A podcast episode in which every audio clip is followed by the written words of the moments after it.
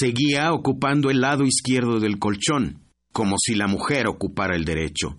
La verdad es que a pesar de estar muerta, de alguna manera todavía lo ocupaba, porque todas las noches, quizás en sueños, lloraba a su lado, lo acariciaba, le decía que era desdichada sin él y que lo esperaba ansiosamente.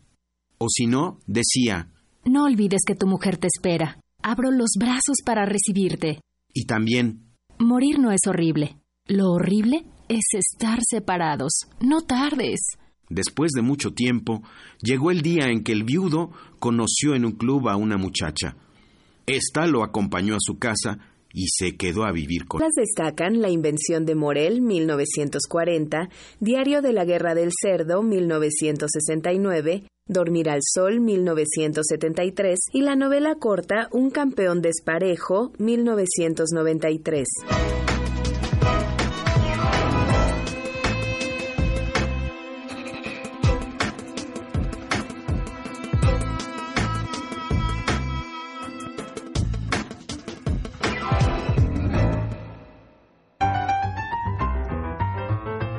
Como los pulpos, Los escritores son más sabrosos en su tinta. Una producción del Instituto de Energías Renovables de la UNAM. Para mí un derecho humano es una necesidad fundamental que toda persona debe tener. respeto de cada uno. es la defensa del ser humano. Para mí un derecho humano es primordialmente el respeto. Derecho a debate. En la cultura de la legalidad participamos todos.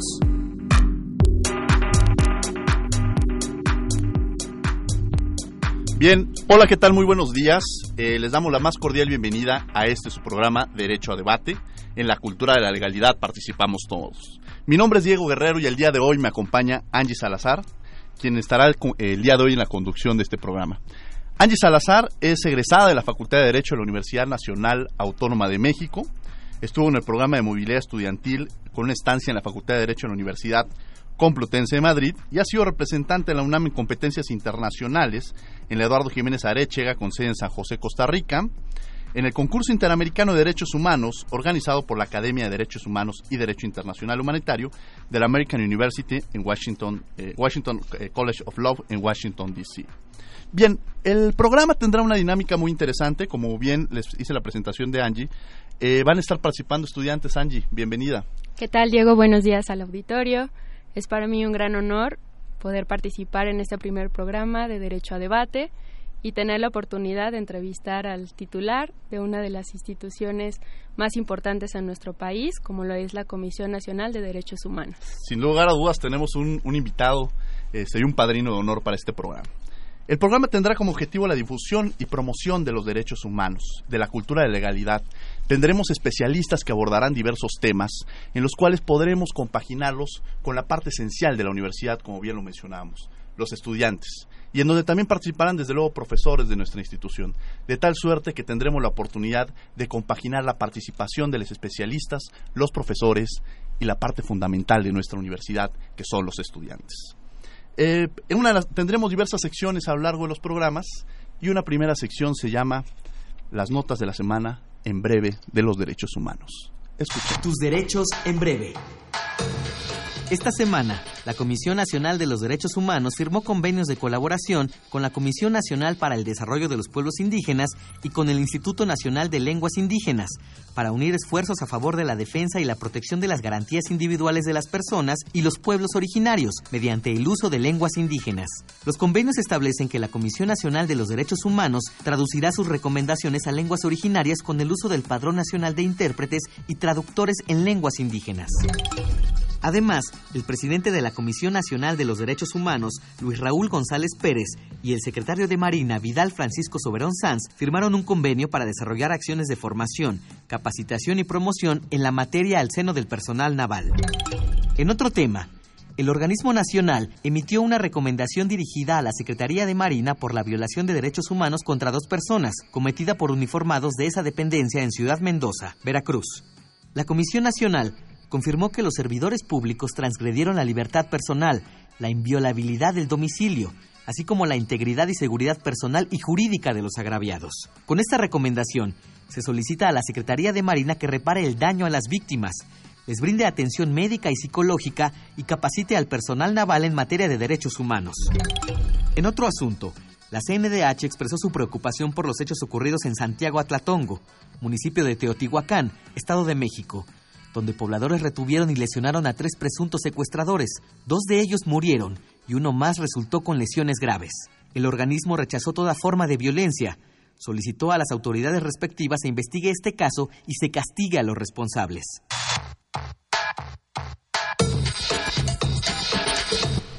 Bien, eh, acabamos de escuchar las breves de los derechos humanos y será una sección que todos los programas tendremos escuchando qué es lo que se hizo en esta materia a lo largo de la semana. Este programa, como bien lo mencionaba Angie al inicio, es un programa de estreno y tenemos un invitado de lujo. El día de hoy tenemos a Luis Raúl González Pérez, presidente de la Comisión Nacional de los Derechos Humanos, quien también, como todos, como todos ustedes saben, fue abogado general y es muy querido en la universidad. Luis Raúl, bienvenido a este programa. Muchas gracias, muy amables por invitarme. Eh, agradezco a ustedes jóvenes que piensen en estos temas de los derechos humanos. Me da enorme gusto estar en mi alma mater, en la Universidad Nacional Autónoma de México.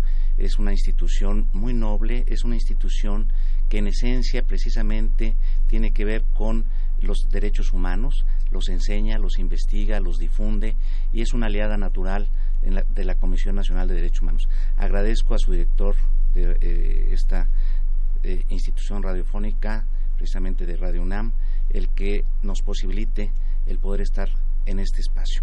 Y sobre todo felicitarles por la esencia que están tratando de imprimirle al programa. Esto de invitar a los jóvenes, a los jóvenes universitarios, a los estudiantes, que son los objetivos a los que se deben las instituciones de educación superior, me parece fundamental. Y que se intercambie con expertos eh, en tópicos que tengan que ver con la materia, me parece formidable. Muchas gracias por la invitación. Al contrario, este señor presidente, gracias por acompañarnos en este primer programa. Como lo mencionábamos, es, es un programa de estreno y de lujo contar con el presidente de la comisión. Pero antes, vamos a escuchar quién es el licenciado Luis Raúl González Pérez. Luis Raúl González Pérez egresó de la Facultad de Derecho de la UNAM. En la máxima casa de estudios ha ocupado varios cargos, entre los que destacan secretario general administrativo, abogado general y profesor de garantías constitucionales. Como servidor público se ha desempeñado como director general de gobierno de la Secretaría de Gobernación y como subprocurador general de la República. Es coautor del libro Autonomía Universitaria y Universidad Pública, el autogobierno universitario, así como del libro Tópicos de Derechos Universitarios.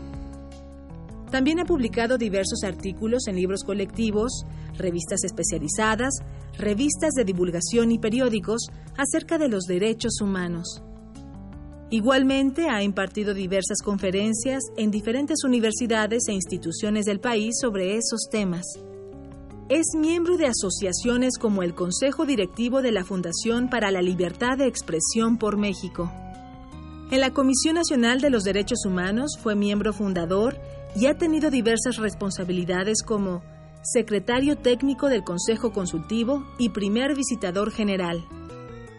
En la Comisión Nacional de los Derechos Humanos fue miembro fundador y ha tenido diversas responsabilidades como secretario técnico del Consejo Consultivo y primer visitador general. Actualmente es presidente de dicha comisión. Bueno, acabamos de escuchar quién es nuestro invitado el día de hoy y le cedo la palabra a quienes van a ser los conductores la, eh, principales de este programa. Angie, te cedo la palabra para que iniciemos la entrevista. Muchas gracias, Diego.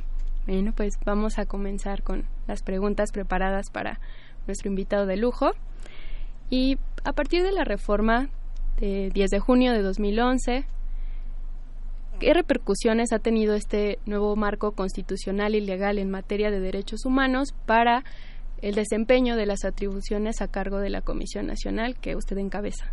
Bueno, ha sido fundamental la reforma del 2011, que estamos a cinco años precisamente de haberse eh, promulgado. ¿Por qué?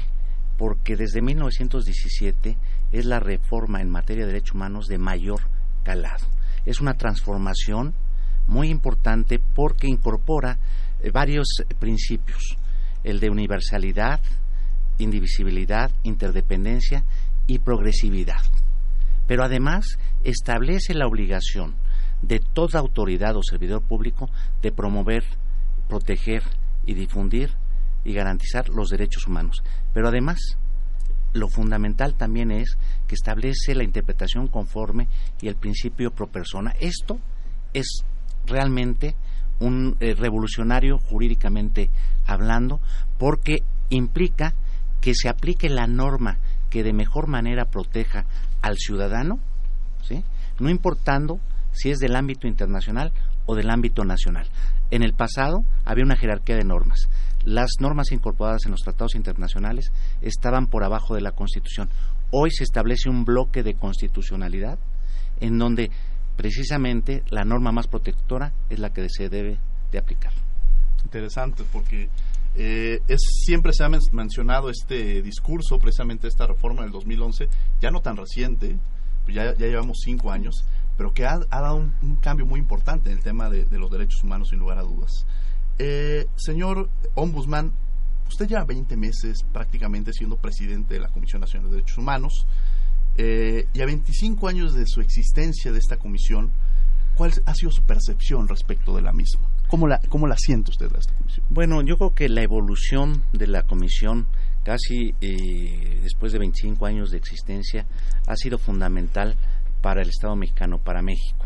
¿Por qué? Porque tenemos un, un organismo protector de derechos humanos, un ombudsman, precisamente defensor del pueblo, que surge precisamente por eh, problemas que se enfrentaban en el pasado, cuando su existencia, donde la confesión era la reina de las pruebas y se dio la muerte lamentable de una defensora civil. Entonces la comisión ha evolucionado y pasó de ser un organismo desconcentrado a un descentralizado en 1992 y luego eh, alcanzó la autonomía que es fundamental. Las características del ombudsman precisamente tienen que ver con la independencia y autonomía. Y esto se alcanzó en la norma jurídica en 1999. Hoy podemos decir que la Comisión Nacional de Derechos Humanos atiende servicios, eh, cuando se niega un servicio educativo, un servicio médico, una eh, discriminación, cuando no se eh, atiende la diversidad y la pluralidad de las personas, cuando se ven expuestas personas a trata de personas, comunidades indígenas, migrantes. Creo que ha sido muy positiva, sin embargo, también debemos decir que enfrenta también dificultades, obstáculos en su trabajo, eh, como es el cumplimiento de sus recomendaciones. Y una labor muy complicada, este, ser presidente de la comisión, como bien lo mencionaba, es uno, usted había sido abogado general, que había sido una responsabilidad muy grande, pero ahora en la comisión, el, sobre todo por las condiciones en las que se encuentra actualmente el país, que es una crisis muy lamentable en el tema de derechos humanos, eh, es un compromiso muy, muy grande. Angie. Y precisamente eso nos da paso a nuestra siguiente pregunta en relación a las recomendaciones que emite la Comisión. ¿Cómo inciden en el contexto de las violaciones que se han presenciado en nuestro país en los últimos años? Para, para dar respuesta a lo que me pregunta Angie, debo de, contextualizar. El ombudsman, su naturaleza es que no tiene en sus resoluciones efectos vinculatorios. La fuerza que tiene es la confianza y credibilidad que logre en la sociedad. Eh, el ombudsman busca ser una alternativa para el ciudadano, sobre todo a los ciudadanos de sectores vulnerables, frente a los tribunales en donde tendrían que recurrir a abogados y a formalidades jurídicas. El ombudsman tiene que ser oportuno y de ahí que sus eh, pronunciamientos sean recomendaciones.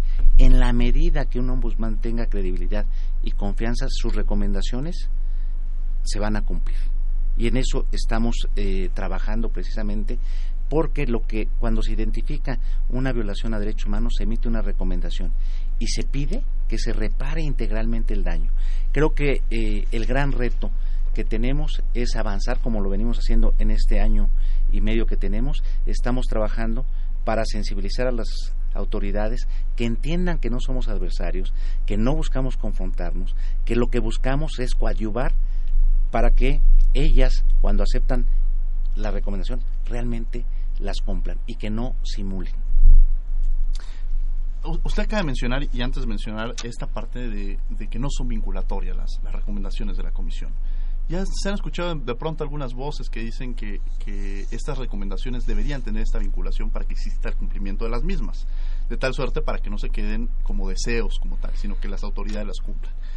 Y, y, en ese sentido, quizá la primera pregunta es si usted estaría de acuerdo en que, o, por, o qué, cuál es la fortaleza que usted mencionaba de estas recomendaciones que no tienen esta vinculación, eh, qué seguimiento se le da a las recomendaciones para que tengan eh, un cumplimiento de la misma, y además, ligada a esta pregunta, cuál es el porcentaje del cumplimiento que se da, es decir, en esta parte de la vinculación, el seguimiento que se le da, y la, el siguiente parte de agua sería el, el, porcentaje de cumplimiento que generan las propias autoridades. ¿no?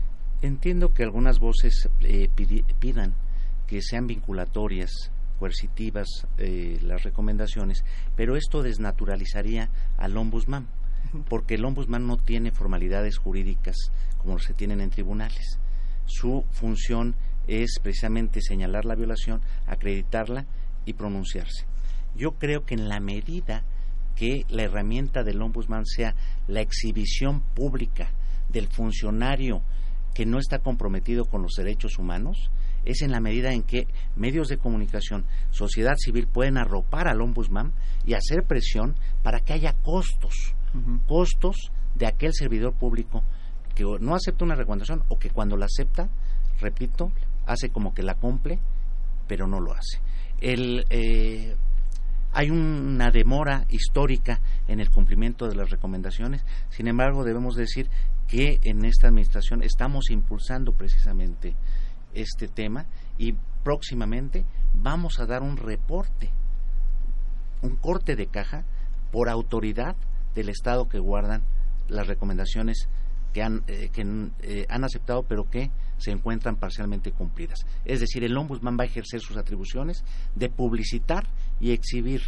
Exhibir lo digo no en términos denostativos, sino de informar a la sociedad de qué eh, autoridades son las que tienen pendientes en el cumplimiento de las recomendaciones. Y ahí nos habla de la fortaleza precisamente que tiene la Comisión Nacional de Derechos Humanos. Es decir, al no tener esta figura vinculante en sentido jurídico, que a veces es lo que se espera, tiene esta fortaleza y esta calidad moral que es la que lo refuerza y lo que le permite de alguna manera que las autoridades tengan ese cumplimiento. Y usted mencionaba esta autonomía que tiene la Comisión Nacional de Derechos Humanos. Y me parece que ese es el parteaguas que permite ejercer esa autonomía, que no es una función fácil, pero que permite de alguna manera fortalecer a la institución para que las autoridades eh, cumplan con estas recomendaciones y sepan que efectivamente hay ojos que las están viendo, en donde sin lugar a dudas esto permite el reforzamiento de la misma. Eh, Angie, te cedo la palabra. Perdón. Así es. Pues para conocer un poco más el funcionamiento de la comisión a quienes estamos interesados, ¿cómo clasifican una violación a derechos humanos?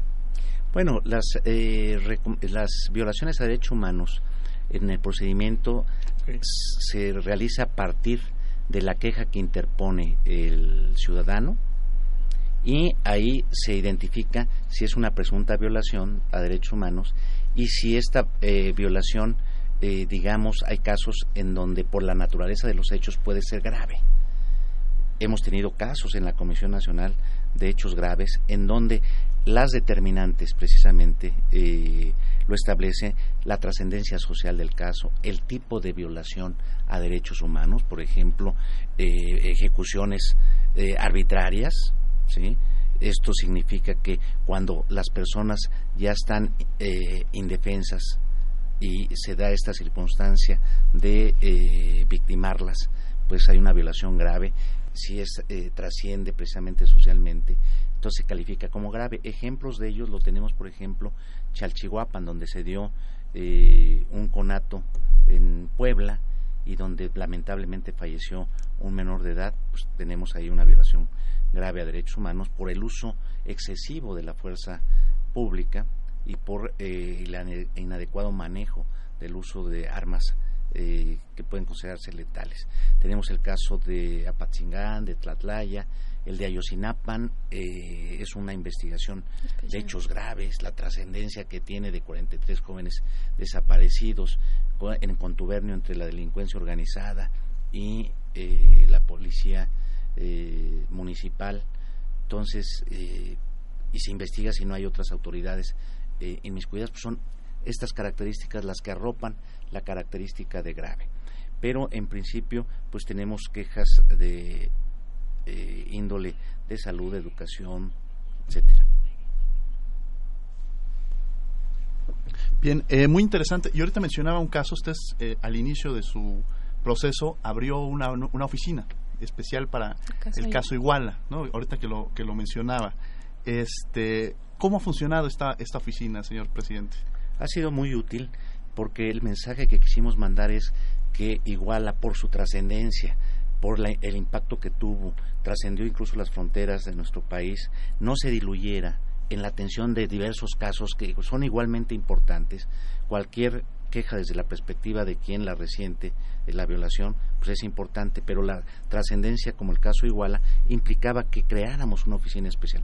Ha sido muy positiva porque ha dado pauta a dos distintos reportes muy importantes, en donde si ustedes analizan el reporte que dimos en julio del año pasado y el 14 de abril de este año, establece líneas de investigación que la Procuraduría General de la República tiene que agotar para precisamente avanzar en el conocimiento de eh, qué fue lo que sucedió en esos hechos.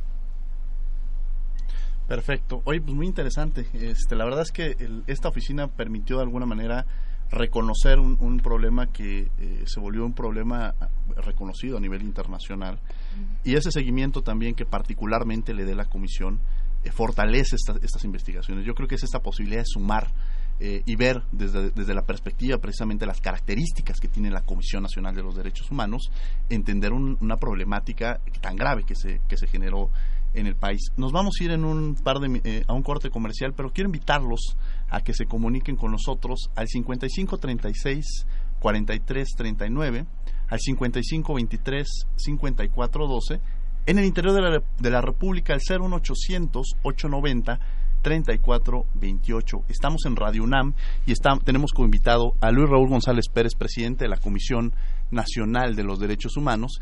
Y la comunicación que podamos generar a lo largo de la semana con ustedes a través del buzón de voz, de los teléfonos que les acabamos de dar, de las redes sociales, va a ser muy importante para poder conocer su opinión y estar en contacto a lo largo de la semana. Entonces, eh, vamos a ir a un eh, corte, con, corte, pero Regresamos en un par de minutos para seguir con nuestro invitado. Estamos en Derecho a Debate. No se vayan. Comunícate con nosotros. 5536-4339. En Twitter, arroba Derecho a Debate RU. Facebook, diagonal Derecho a Debate Radio UNAM.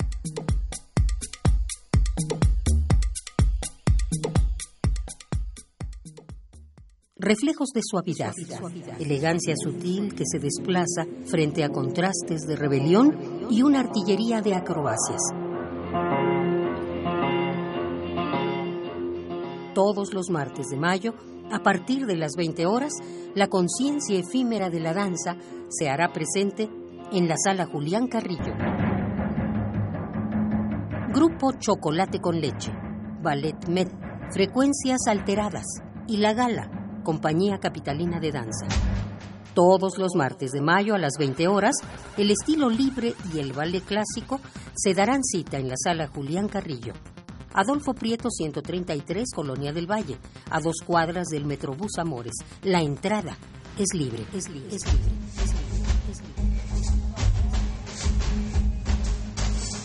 Porque la danza es de todos, Radio UNAM invita. ¡La gente es primero! ¡La gente es primero! ¡La gente es primero! Políticos, entiéndanlo. La gente es primero, no los gobernantes. La gente es primero, no los gobiernos. La gente es primero, no los partidos losers. Este 5 de junio, danos tu voto. Nosotros no te vamos a traicionar. Como unos que conocemos. En Encuentro Social tenemos muy claro dos cosas. Que la gente está muy encabritada y que la gente es primero. ¡La gente es primero! Soy Santiago Krill. Está bien que quieran pintar de rosa la ciudad. Rosa es un color muy mexicano. Es un color alegre. Lo malo de todo eso es que el color de la Ciudad de México ni es rosa ni es mexicano. Más bien es un gris contaminado, es caos vial, es impunidad y también es corrupción. Démosle el color que merece esta ciudad. Con una constitución que auténticamente refleje lo que somos. Que cuando la leas, la entiendas y digas, esta es mía y con gusto la voy a cumplir. Contigo lo haremos mucho mejor. La música es mi vida por completo, es mi sueño y ahora pues es mi realidad. Que al fin y al cabo es algo que haces para crear, no para destruir, para hacer algo mejor de, de este mundo. Me parece que es algo que cura a las personas, que impacta la vida de los demás. Es más de lo que yo pensaba. La música para mí es la manera más fiel de acercarse al alma. Sí, es euforia, es emoción, es como sentir que estás viva. Es libertad. Yo creo que es lo más cercano a volar. Miocardio, la génesis del sonido. Un viaje que te llevará al corazón de la música. Martes y jueves a las 15 horas por el 96.1 de FM, Radio UNAM. Comunícate con nosotros 5536-4339. En Twitter, arroba Derecho a Debate RU. Facebook, Diagonal Derecho a Debate Radio UNAM. Bien, estamos de regreso aquí en su programa Derecho a Debate en la Cultura de la Legalidad. Participamos todos. Y como bien mencionamos, este va a ser un programa en el cual vamos a analizar y discutir eh, diversos temas con un enfoque de los derechos humanos y precisamente a través también de la cultura de la legalidad. Eh, como también lo mencionábamos, vamos a tener todos los programas eh, a un estudiante, quien será el conductor de este programa como materia prima de la propia universidad. Y el día de hoy tenemos también a un invitado de lujo, nuestro padrino del día de hoy, el licenciado Luis González Pérez, presidente de la Comisión Nacional de Derechos Humanos. Estábamos haciendo una serie de reflexiones en torno a cuáles han sido la actividad que ha tenido la Comisión, eh, precisamente la función que ha tenido la, la, la oficina del caso Iguala, y, eh, y, prácticamente esto nos ha permitido entender la importancia que tiene la Comisión Nacional de los Derechos Humanos en la actualidad de nuestro país, en una situación eh, tan compleja como la que hemos vivido y que esto permite reforzar a una institución como la que tenemos a través precisamente de esta calidad moral que refuerza este al ombudsman. Angie. Pues en relación precisamente con lo que acaba de comentar Diego y a raíz de los hechos, por ejemplo, como el caso Ayotzinapa, ¿con qué otras acciones ha contribuido la Comisión Nacional de Derechos Humanos para atender este fenómeno de la desaparición forzada en el país? Bueno, es muy interesante su pregunta. El tema de la desaparición forzada es un tema sensible en México. La Comisión Nacional eh, se ha ocupado del mismo. Déjenme comentarles que en febrero del año pasado acudimos al Comité de Desapariciones Forzadas de la ONU como institución, y hay que destacarlo, como institución autónoma, independiente, y fuimos ajenos a la delegación de gobierno. Esto muestra parte de lo que yo decía, la independencia de la institución. Siendo una institución de Estado, patrimonio de la sociedad, acudimos en nuestro carácter de institución nacional. Y ahí planteamos el diagnóstico y cerca de 15 propuestas que el Comité de Desapariciones de la ONU hizo llegar a México y entre ellas, precisamente, y lo hemos estado impulsando, la generación de una ley general que unifique los tipos penales de desaparición forzada en nuestro país porque solamente 26 o 27 entidades federativas tenían el tipo penal, pero lo tenían tipificado de distinta manera. Hay que tipificarlo conforme los estándares internacionales. Y otras tantas entidades, el resto de las mismas, no tenían ni siquiera tipificado el tipo penal. Establecimos que debe de haber un banco de información genética, debe de haber unidades especializadas para la investigación de estos casos y esto deseamos y hago un exhorto desde aquí al Congreso de la Unión para que en el periodo extraordinario eh, que ojalá se lleve a cabo incorporen la ley de desapariciones y sea una realidad y nos dé las bases legales para eh, avanzar en la investigación de los casos, que haya reparación integral, que se conozcan los responsables, pero sobre todo con independencia de las responsabilidades, que se conozca el paradero de las personas por el dolor que representa para sus familiares y el dolor social que implica que tengamos estos fenómenos en el país. Y algo que usted menciona efectivamente es una situación que daña mucho a la sociedad, el tema de desaparición forzada. Yo creo que es uno de los dolores más graves que se viven como sociedad. O sea, es una de las cosas que lastima mucho a la sociedad. Y aquí sí me atrevo a decir que precisamente mencionábamos en la cápsula anterior que la fortaleza del ombudsman es su calidad moral. Pero yo me atrevería a decir un punto también adicional, que es la sensibilidad humana que pueda tener el ombudsman, o sea, que se identifique con estos problemas. Y cuando se menciona precisamente una de las características, y esto me, atrevo a decirlo, de, de la persona que ahorita dirige la Comisión Nacional de Derechos Humanos, es precisamente eso, que adopta y está muy sensible ante los sucesos que se están presentando, y creo que eso debe suceder no solamente, pone el ejemplo el ombudsman, pero también es un exhorto porque las propias autoridades deben nunca perder esa sensibilidad de todos los problemas que se generan. Autoridades, y me refiero también precisamente a la sociedad civil desde diversos campos, ¿no? Este, hay otro problema, hablamos del tema de desaparición forzada, pero hay un problema eh, que también se genera en nuestro país y es el caso de desplazados internos. Y es un problema que, que complejo, porque no es solamente, no es, es decir, no es que se trasladen a otro país, sino este desplazamiento se genera dentro del país. Y en este año la Comisión dio a conocer un informe sobre precisamente este tema, un problema que no ha sido eh, tratado con la, con la gravedad que representa. Sin embargo, la comisión lo metió dentro de su agenda y presentó eh, este informe. Platícanos del mismo, este señor ombudsman.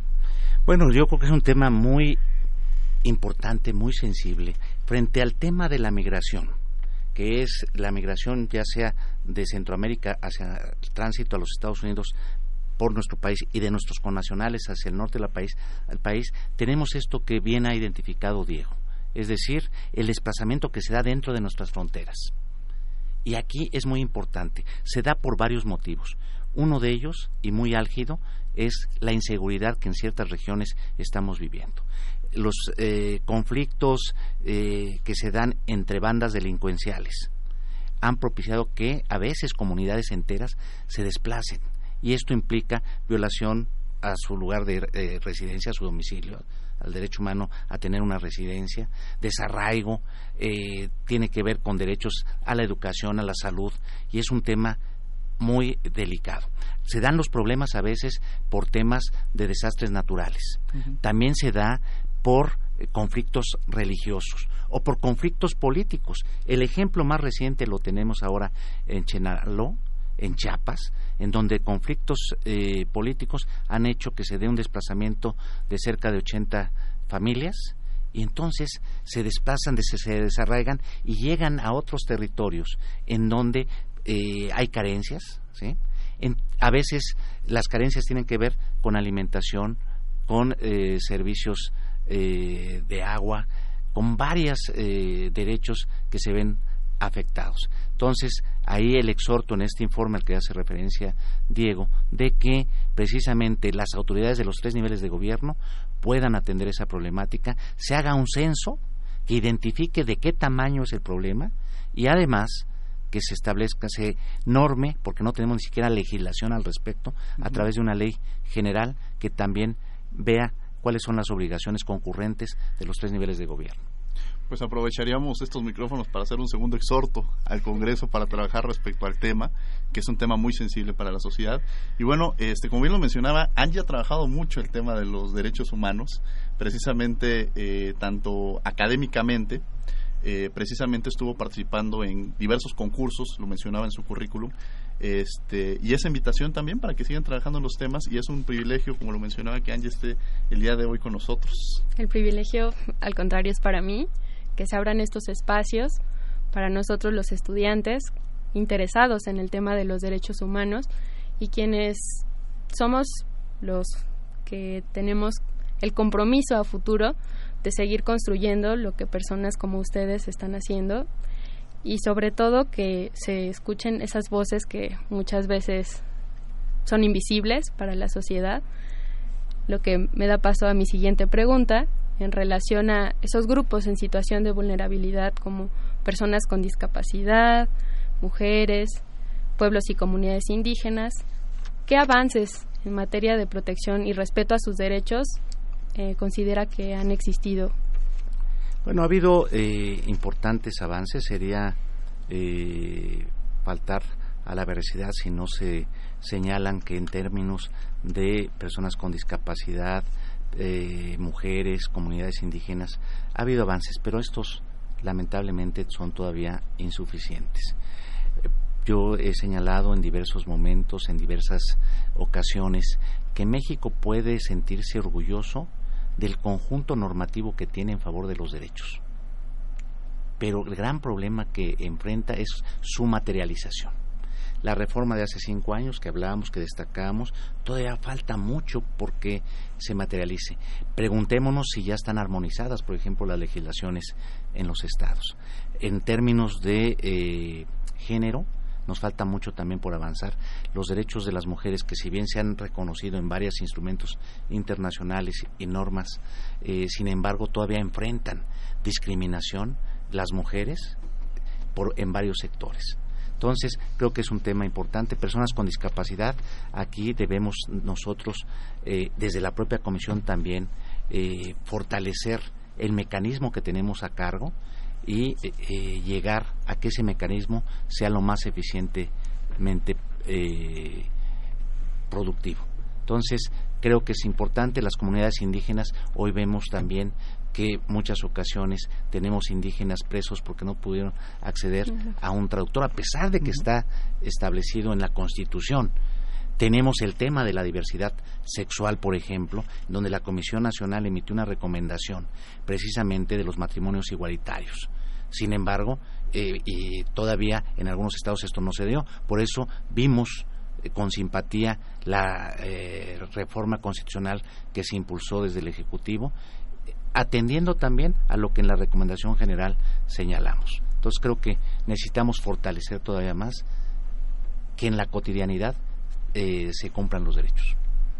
Eh, bien lo mencionaba y quizá ya era también un, tema muy interesante esta eh, reciente eh, propuesta que hizo el presidente de la República respecto a algo que también ya se venía trabajando a través de la Suprema Corte, una propia recomendación, este y de alguna manera es un trabajo que se debe de, realizar constantemente, sobre todo cambiar la percepción que se tiene y, y, un tema fundamental que es el, el entender que son los parte fundamental de esta sociedad eh, la diversidad que existe. Creo que esa es la fortaleza que tenemos, esta diversidad y reconocernos como tales. ¿no? Eh, hay una pregunta que, que sin lugar a dudas eh, marca un, tema muy interesante en la comisión y tiene precisamente una relación, hacerla precisamente en esta cabina de Radio UNAM. cuando surge la Comisión Nacional de los Derechos Humanos, y, ahí también entraría, más bien serían dos preguntas que van enlazadas. Uno de sus grandes fundadores fue Jorge Carpizo, un ilustre eh, académico, universitario, político. Podríamos definir a Jorge Carpizos de diversas trincheras, ¿no? Y precisamente hoy que la Constitución regresa, hoy que, la institución, perdón, regresa a sus orígenes, como también se ha mencionado, eh, ¿cuáles son las grandes aportaciones que ha hecho la Universidad Nacional Autónoma de México a la Comisión Nacional de los Derechos Humanos? Esa sería una pregunta. Y a la segunda pregunta sería, para usted, ¿quién fue Jorge Carpizo? Bueno, eh, Diego toca una fibra sensible de, por hablar de un gran universitario que nos dejó hace poco más de cuatro años, un mexicano comprometido, eh, congruente con sus ideas. Y realmente a la pregunta que hace entre el vínculo de la universidad y la Comisión Nacional de Derechos Humanos, debemos señalar que los primeros en hablar del tema de derechos humanos fueron precisamente universitarios de esta alma mater. Ahí está el maestro Fixamudio, está Jorge Carpizo, y ellos traían precisamente este impulso de generar órganos que defendieran los derechos humanos y traer la figura del ombudsman. Tan es así que Jorge Carpizo, siendo rector, crea la figura del defensor universitario, es el ombudsman universitario. Entonces, la universidad ha hecho muchos aportes a este país al generar varias de las instituciones que hoy en día tienen, entre ellas el de la Comisión Nacional de Derechos Humanos. El que universitarios hayan diseñado esta figura es importantísima, pero no solamente eso, diseñaron la figura y le dieron contenido, es decir, proyectaron a México a través de la Comisión Nacional en ese impulso porque haya órganos que eh, vean por la dignidad de las personas. Es importante esto eh, que comento. Y Jorge Carpizo, bueno, pues es un formador de generaciones. Yo me incluyo dentro de las generaciones que él formó, siempre comprometido con los estudiantes.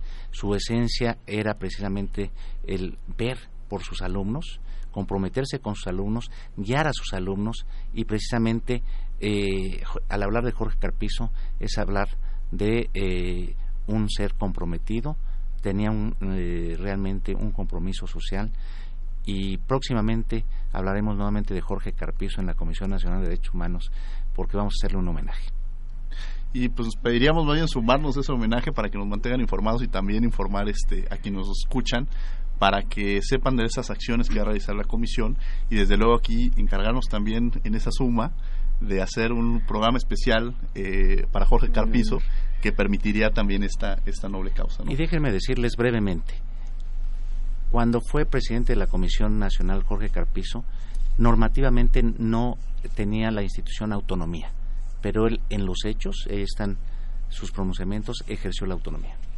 Que esa es parte importante, precisamente, esta autonomía. Angie, te cedo la, la palabra. Este... Aquí tenemos unas preguntas, el auditorio, para el presidente.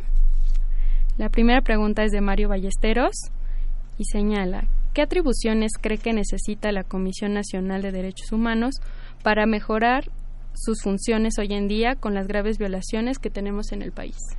Yo creo que la Comisión Nacional eh, cada día eh, venimos ejerciendo las atribuciones que nos da la ley y la Constitución.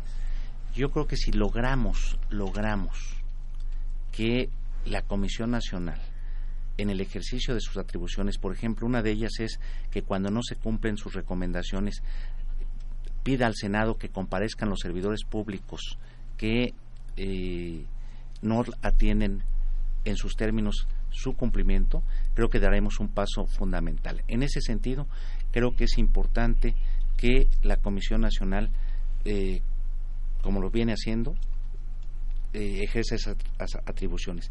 Y segundo, nuevamente, creo que si logramos hacer una alianza, medios de comunicación y sociedad y Comisión Nacional de Derechos Humanos, podremos transformar esas recomendaciones en hechos concretos como ya se está empezando a notar. Maravilloso y bueno, precisamente en esta parte que menciona el presidente de la comisión, en este comunicación que se genera a través de los medios, pues este va a ser un medio que va a tener como objetivo mantener esta comunicación eh, informarlos sobre la importancia que tiene la comisión, las recomendaciones que se llevan a cabo y desde luego eh, mantener esta, este enlace que se genera precisamente también con la sociedad. Eh, vamos a dar paso a un corte, pero y regresamos en un par de minutos, no se vayan, para después regresar con la enumera. Comunícate con nosotros 5536-4339. En Twitter, arroba Derecho a Debate RU. Facebook, diagonal, Derecho a Debate, Radio UNAM. Enumera. ¿Cuáles son las características esenciales de los derechos humanos? 1. Son universales, porque corresponden a todas las personas sin excepción. 2. Son interdependientes, porque se encuentran vinculados. 3. Son indivisibles, porque no se pueden cumplir solo en una parte. 4. Son progresivos porque el Estado tiene la obligación de garantizar su cumplimiento. La defensa de los puntos anteriores en nuestro país es labor de la CNDH. En 2015 la comisión investigó presuntas violaciones en esta materia y dio atención a cerca de 10.000 expedientes de queja y cientos más de inconformidad. En 99 de ellos se obtuvo la conciliación entre las partes, porque formuló exigencias a las autoridades responsables para que asumieran el compromiso de atenderlas en su totalidad dentro de los plazos legales. Por otro lado, hasta el mes pasado ya registró 18 recomendaciones. Una recomendación es la acción más contundente ante una conducta violatoria porque solo se emplea en casos difíciles, es decir, en aquellos en que las autoridades o servidores públicos acusados no reconocen su responsabilidad. De enero a abril de este año, también se han presentado 3.253 expedientes de queja, lo que representa cerca de un 4% más que en el mismo lapso en 2015. Por último, han sido señaladas 201 inconformidades, que también están siendo atendidas o que ya fueron resueltas.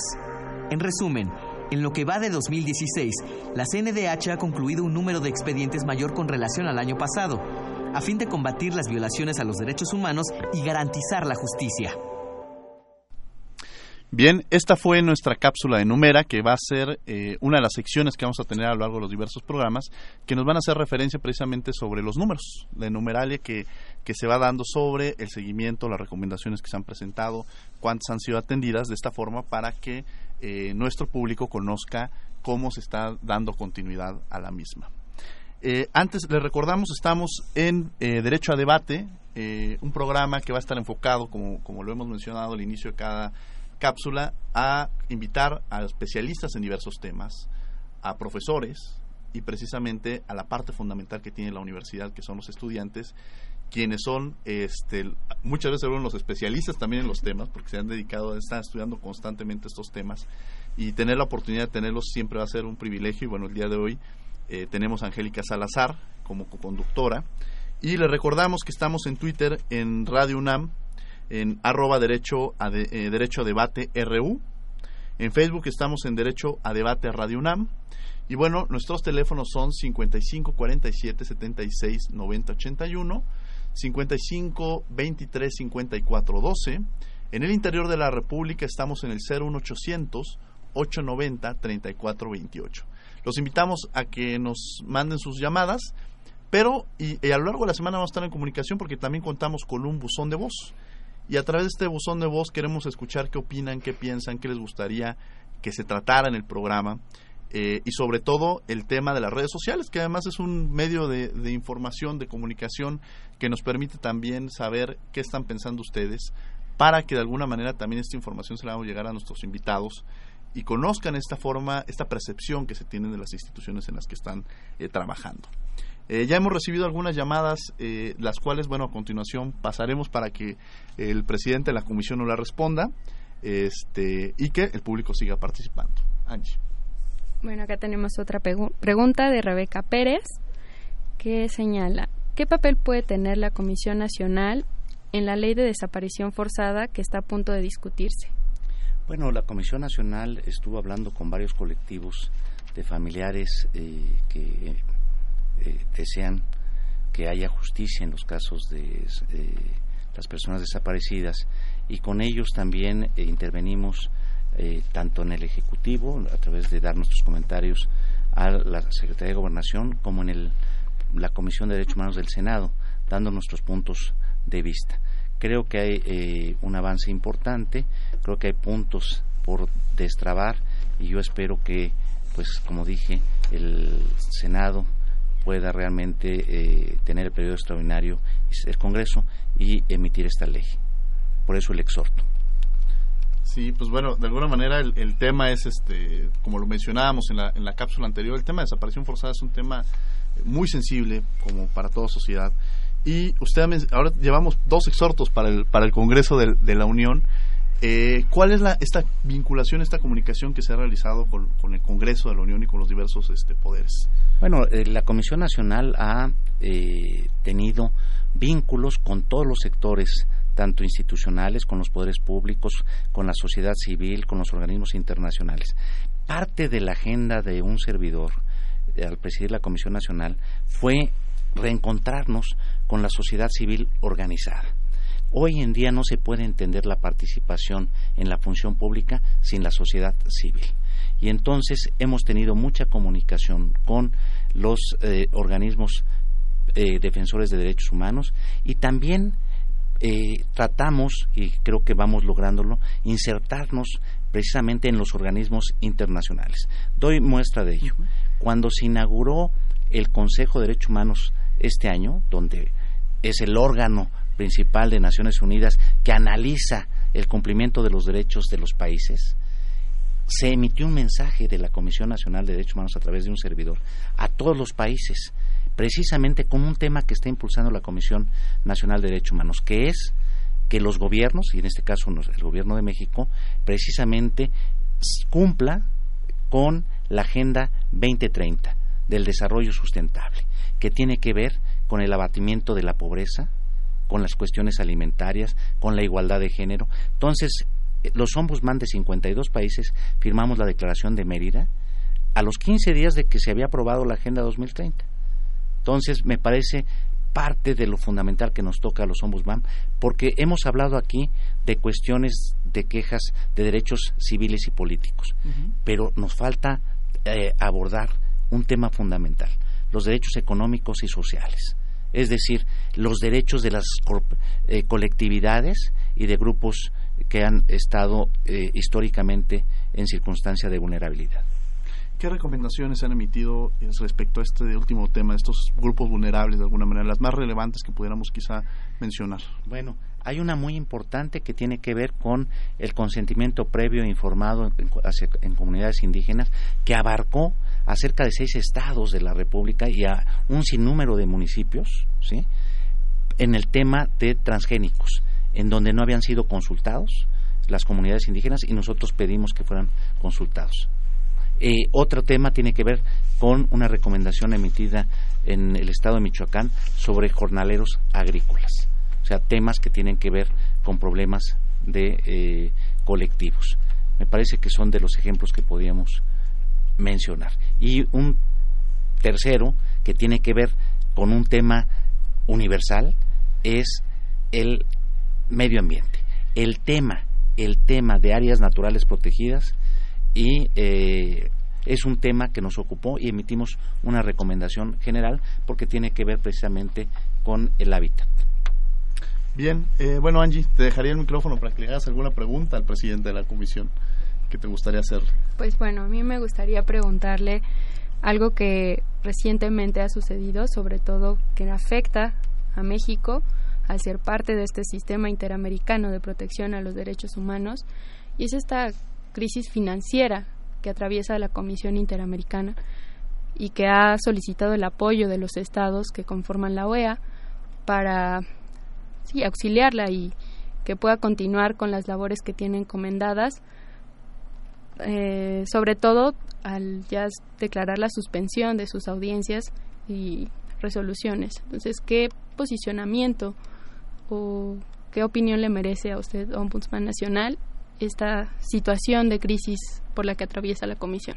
Bueno, eh, México siempre se ha caracterizado y fue eh, impulsor de estos organismos, de suscribirse al sistema universal por un lado, pero también al regional.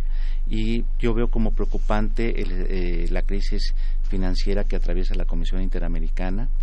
Dos, creo que los países tienen que fortalecer a estos organismos entendiendo que los organismos internacionales deben ser complementarios de las instituciones nacionales. Yo sí me he pronunciado porque sean atendidas las recomendaciones o resoluciones de los organismos internacionales y sobre el posicionamiento que me dice yo creo que los países tienen que apoyar a estos organismos, tienen que apoyar a, en este caso, a la Comisión Interamericana. México se ha caracterizado por ello. Yo quiero ser optimista de que México eh, mantenga ese apoyo hacia la Comisión Interamericana que lo ha venido dando y también entender que las dinámicas de los organismos internacionales respecto, por ejemplo, en el caso de la Comisión Nacional de Derechos Humanos, son dinámicas diversas, diferentes. Si uno ve el volumen, el volumen de asuntos que atiende la Comisión Nacional de Derechos Humanos, podemos decir, ahí está el informe público, fueron cerca de 30 mil asuntos que llegaron a la Comisión Nacional. De estos, cerca de 10.000 fueron quejas, presuntas violaciones a derechos humanos. Otras tantas fueron orientaciones jurídicas, que la población requiere de orientación jurídica, acude a nosotros. Otras tantas son recursos que conocemos y otros tienen que ver con inconformidades precisamente que se plantean respecto del trabajo de eh, las recomendaciones de las instituciones locales. O sea, el mundo de eh, asuntos que conoce la Comisión Nacional es muy amplio, eh, pero repito, yo creo que son instituciones complementarias, ¿sí? con diferentes lógicas, con diferentes procedimientos, pero que eh, la Comisión Interamericana, y lo hemos señalado, nosotros tuvimos un encuentro con ellos, hemos firmado un convenio, pues habla de que la Comisión Nacional ve a la Comisión Interamericana como una aliada. Bien, pues como bien mencionamos, estamos en derecho a debate y tuvimos el día de hoy, estamos a punto de concluir el programa. Eh, antes quiero hacerles una cordial invitación a que escuchen un nuevo programa que también se inicia el, el día de hoy, que es Prisma RU, donde estará, donde usted podrá informarse de los aconteceres universitarios de México y del mundo y en esta primera emisión tendrán un invitado especial, el rector, el rector Enrique Grauer, quien es el, rector de la Universidad Nacional Autónoma de México, compartirá con ustedes los detalles de su plan de desarrollo que implementará durante su administración y un proyecto que busca potencializar las opciones de desarrollo para los jóvenes universitarios. Prisma RU será conducido por nuestra compañera Deyanira Morán, quien de lunes a viernes los espera de 1 a 2 de la tarde por 96.1 FM donde nos estamos escuchando. Los invitamos a que nos sigan escuchando todos los lunes. La próxima semana vamos a tener a Miguel Carbonel, eh, quien nos hablará sobre el sistema de justicia penal acusatorio. Y bueno, eh, agradecemos al presidente de la comisión que ha estado el día de hoy con nosotros. Señor presidente, muchas gracias. Al contrario, muy agradecido. Angie, muchas gracias por haber estado el día de hoy con nosotros. y ojalá nos sigas acompañando en otras emisiones. Y no olviden que nos escuchamos de ley el próximo lunes a las 10 de la mañana. Esto es Derecho a Debate. Y eh, los invitamos también a que les mencionara el tema de las redes sociales. Hay que estar en comunicación a, a través de Twitter, eh, Radio UNAM, Derecho a Debate RU, y eh, Facebook, Derecho a Debate Radio UNAM. Participamos en los cortes técnicos está Arturo González, contestando sus llamadas y redes sociales Karina Méndez y Marco Cobian, guion de cápsulas Damaris Vera. En la voz está María Sandoval y Umar Tercero. En nuestra producción, nuestra querida Jessica Trejo. A los micrófonos, el día de hoy estuvo Diego Guerrero y Angélica Salazar. Y bueno, agradecemos desde luego también al director, a Renato, que nos haya eh, permitido tener este espacio y con quien estamos este, muy, muy agradecidos. Nos escuchamos el próximo lunes. Nos, nos vemos. Nos escuchamos. Radio UNAM y la CNDH presentaron Derecho a Debate. En la cultura de la legalidad participamos todos.